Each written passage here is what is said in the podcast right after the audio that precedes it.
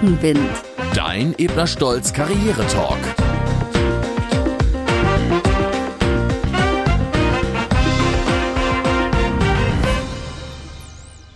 Wer bin ich und wenn ja, wie viele? Darüber hat der Philosoph Richard David Precht medienwirksam nachgesonnen. Sicher richtig ist, nur wer sich gut kennt, kann sich auch wirkungsbewusst und authentisch zeigen. Und das sind wichtige Voraussetzungen für beruflichen Erfolg. Mein Name ist Karin Burmeister und ich darf diesen Podcast moderieren. Ich bin Beraterin, Coach und Sparringspartnerin für Unternehmen. Es geht uns darum, dass neben fachlicher Kompetenz und Qualifikationen eben auch die Persönlichkeit, die Ecken und Kanten, die Stärken und der eigene USP eine wichtige Rolle spielen. Und wir möchten darüber sprechen, wie denn junge Menschen diesen eigenen USP überhaupt herausbekommen. Wie definieren sie ihre Marke? Und natürlich besonders, wie können denn Führungskräfte Mitarbeiter dabei unterstützen? Wir würden uns freuen, wenn ihr, liebe Zuhörerinnen und Zuhörer, über unser Gespräch Tipps bekommt für eure eigene Selbstreflexion. Und wenn ihr einen Eindruck davon bekommt, wie ihr von guten Führungskräften dabei unterstützt werden könnt. Ich treffe jetzt Claudia Rohe. Hallo, Frau Burmeister. Hallo, Frau Rohe. Schön, Sie zu sehen. Ich glaube, wir können unseren Hörerinnen und Hörern durchaus verraten, dass wir uns schon kennen, denn Sie haben vor ein paar Jahren an unseren Führungstrainings teilgenommen, die wir regelmäßig bei Ebner Stolz durchführen und im Anschluss daran, wie alle anderen auch, ein ganz intensives Einzelfeedback erhalten. Daher ist es nicht unsere erste Begegnung. Aber lassen Sie uns sie erst mal kurz vorstellen.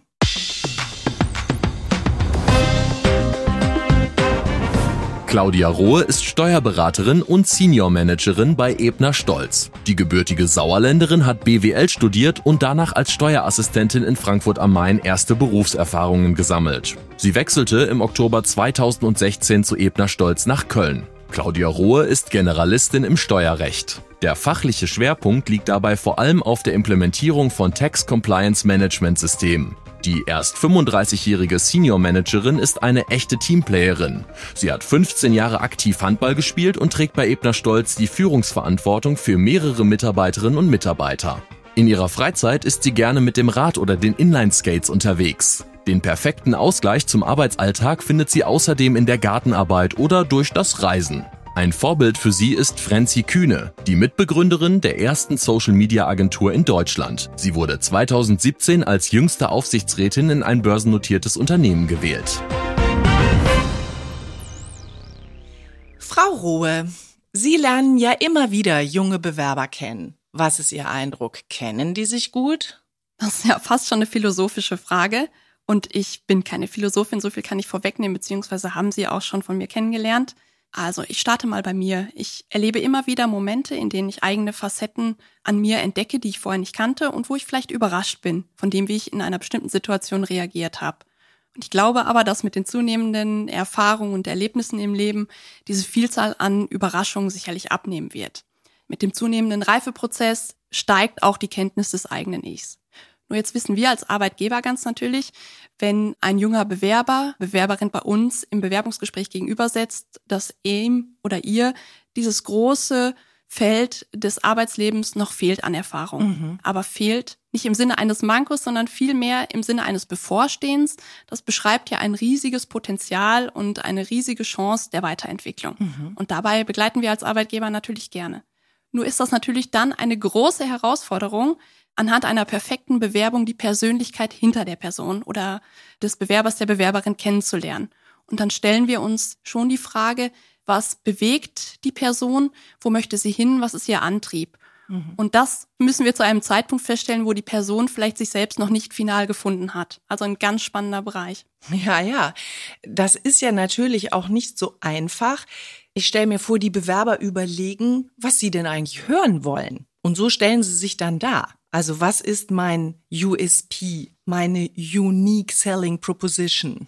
Ja, da sagen Sie was. Der USP, das ist natürlich ein Begriff, der begegnet uns immer häufiger. Jetzt komme ich aus dem Steuerrecht, da kenne ich diesen Begriff eigentlich nicht. Ich habe sehr wohl ein Grundverständnis davon, aber vielleicht können Sie mir ein bisschen Fleisch an den Knochen bringen, Frau Burmeister, und ein bisschen helfen. Was ist der USP eigentlich, wenn man wirklich davon spricht?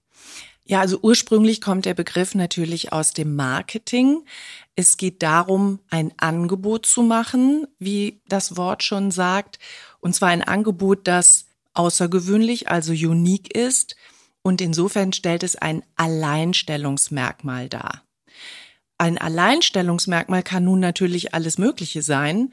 Es kann eine in Ihrem Fall ganz spezifische Fachkompetenz sein, aber es könnten natürlich auch Soft Skills sein. Eine besondere Begeisterungsfähigkeit, Eigeninitiative, Teamgeist oder ähnliches. Also beispielsweise, wenn ich das so sagen darf, Frau Hohe bei einem Steuerberater wäre vielleicht ein USP eine ansteckende Begeisterungsfähigkeit, weil man die nicht automatisch dort vermuten würde. Okay, ja, das passt zu meinem Verständnis. Vielen Dank dafür. Jetzt ist es so, wenn ich jetzt in meine eigene Vergangenheit schaue, war ich mir, glaube ich, zum Zeitpunkt der Bewerbung meines USPs nicht bewusst. Ich habe mir weder Gedanken darüber gemacht, noch hätte ich ihn als solchen bezeichnen können. Jetzt stehen die Bewerber uns gegenüber. Gibt es vielleicht Tipps und Tricks, wie die Bewerberinnen und Bewerber, bevor sie auf uns treffen, also bevor sie auf den potenziellen Arbeitgeber treffen, schon ihren eigenen USP entwickeln können?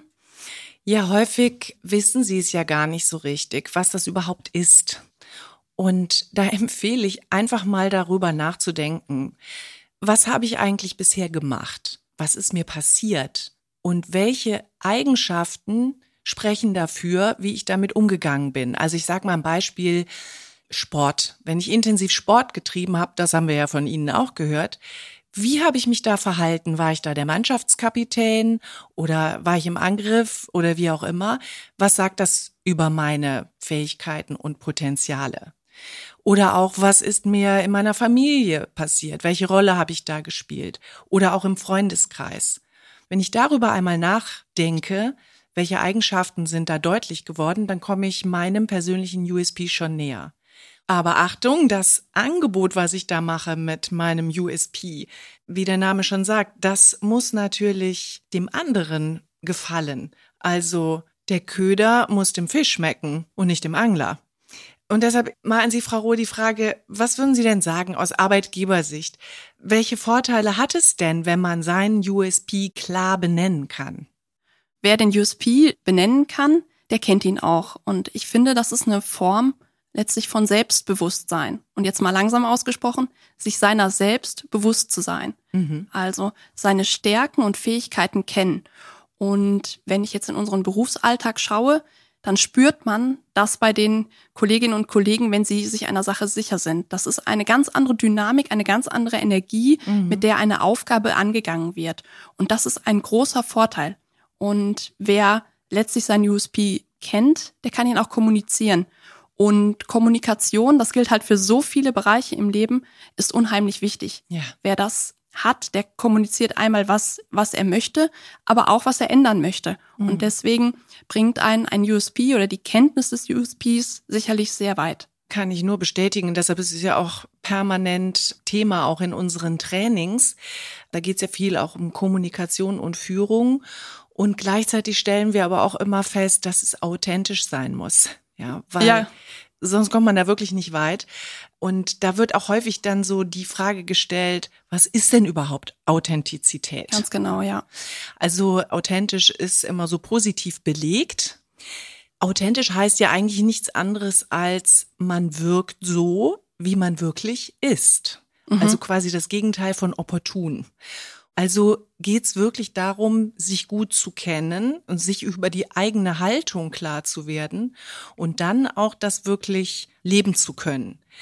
Denn wenn man nicht authentisch ist, das wissen wir aus ganz, ganz vielen Studien, dann ist es extrem erschöpfend. Sie haben gerade eben von der Kraft, der Energie, dem Rückenwind gesprochen, wenn ich so sein kann, wie ich wirklich bin. Und genau so ist es. Wenn ich mich verstelle, dann ist es sehr erschöpfend. Das zieht sehr, sehr viel Energie. Und daher ist Authentizität wichtig und gut, damit ich kraftvoll auch gut was machen kann. Was würden Sie denn sagen, woran können denn die Mitarbeiter kennen, ob ihre persönlichen Stärken wirklich gut sind? Ja, das ist in der Tat eine gute Frage. Also welche Stärken und welche Fähigkeiten brauchen wir bei Ebner Stolz? Also ich möchte gar nicht allzu sehr aus dem Nähkästchen plaudern, aber hm. wenn ich in unsere Mitarbeitermannschaft schaue, dann sieht man unterschiedlichste Charaktere und Fähigkeiten.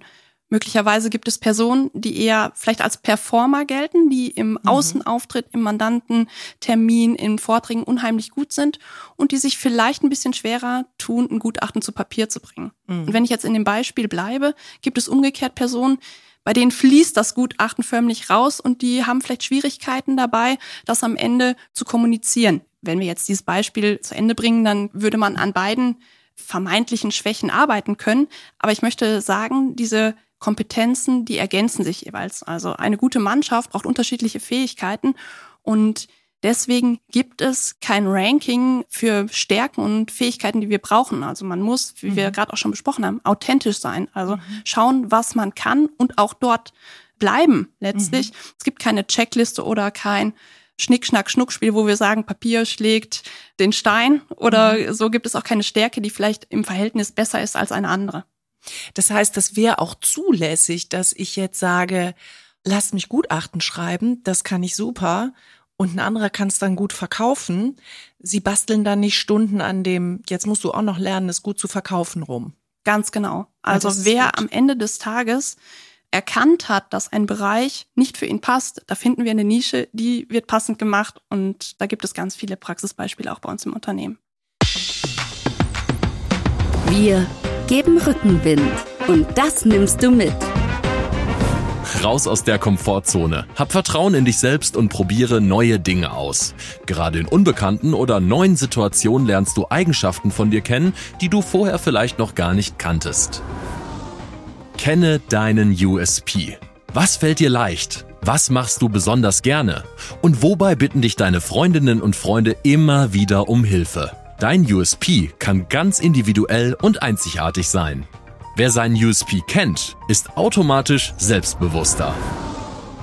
Sei einfach du selbst und steh auch dazu. Nur wer authentisch ist, kann auch offen durchs Leben gehen und andere von sich überzeugen. Sei also auch im Vorstellungsgespräch authentisch und finde so heraus, ob du und das Unternehmen überhaupt zueinander passen. Okay, das sind ja jetzt so Kompetenzen, über die wir gesprochen haben. Finde ich sehr gut, weil wir haben eben manchmal auch Leute vor uns sitzen, da sollen wir an Schwächen arbeiten oder mhm. so habe ich mal vor 30 Jahren in der Personalentwicklung angefangen. Das ist Gott sei Dank heute anders.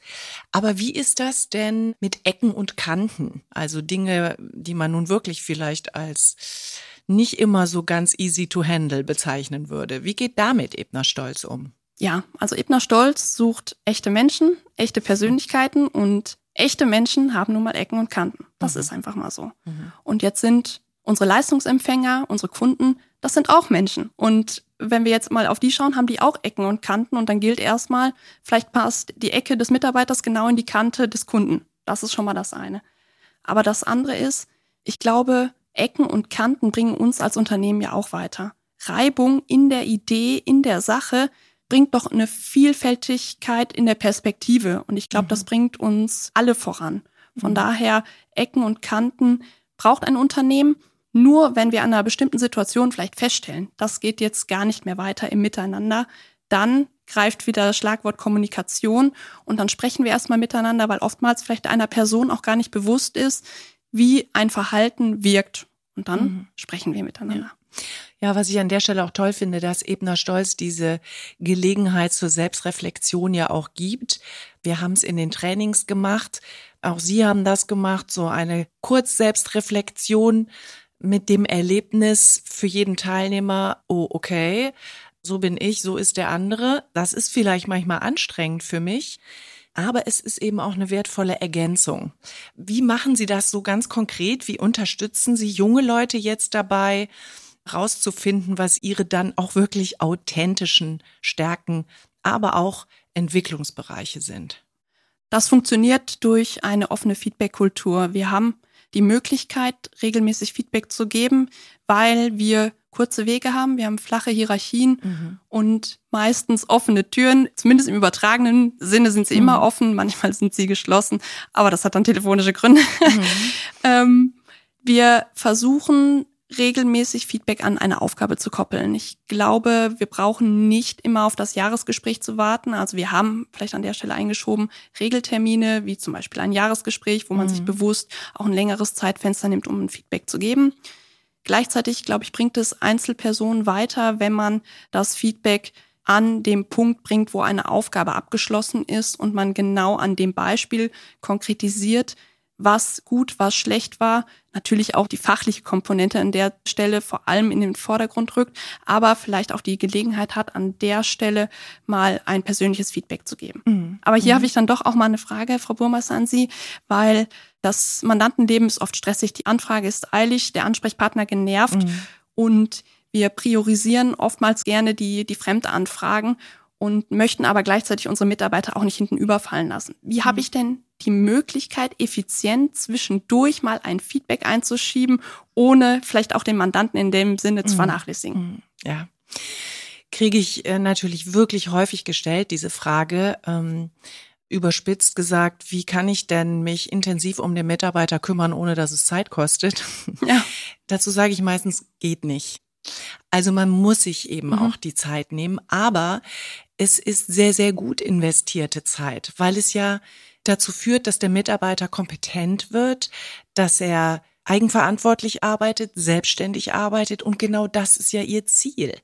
Also es ist sozusagen gleichzeitig das beste Zeitmanagement-Tool, was es überhaupt gibt, dass man Menschen dahin entwickelt, dass sie die Dinge selber tun können, weil dann muss ich sie nicht mehr selber tun. Dafür muss ich mir eben die Zeit nehmen. Sie fragen aber jetzt, denke ich, mehr so, wie mache ich denn das jetzt ganz praktisch? Ja, das Telefon klingelt, der steht vor mir oder ich bin im kurzen Gespräch.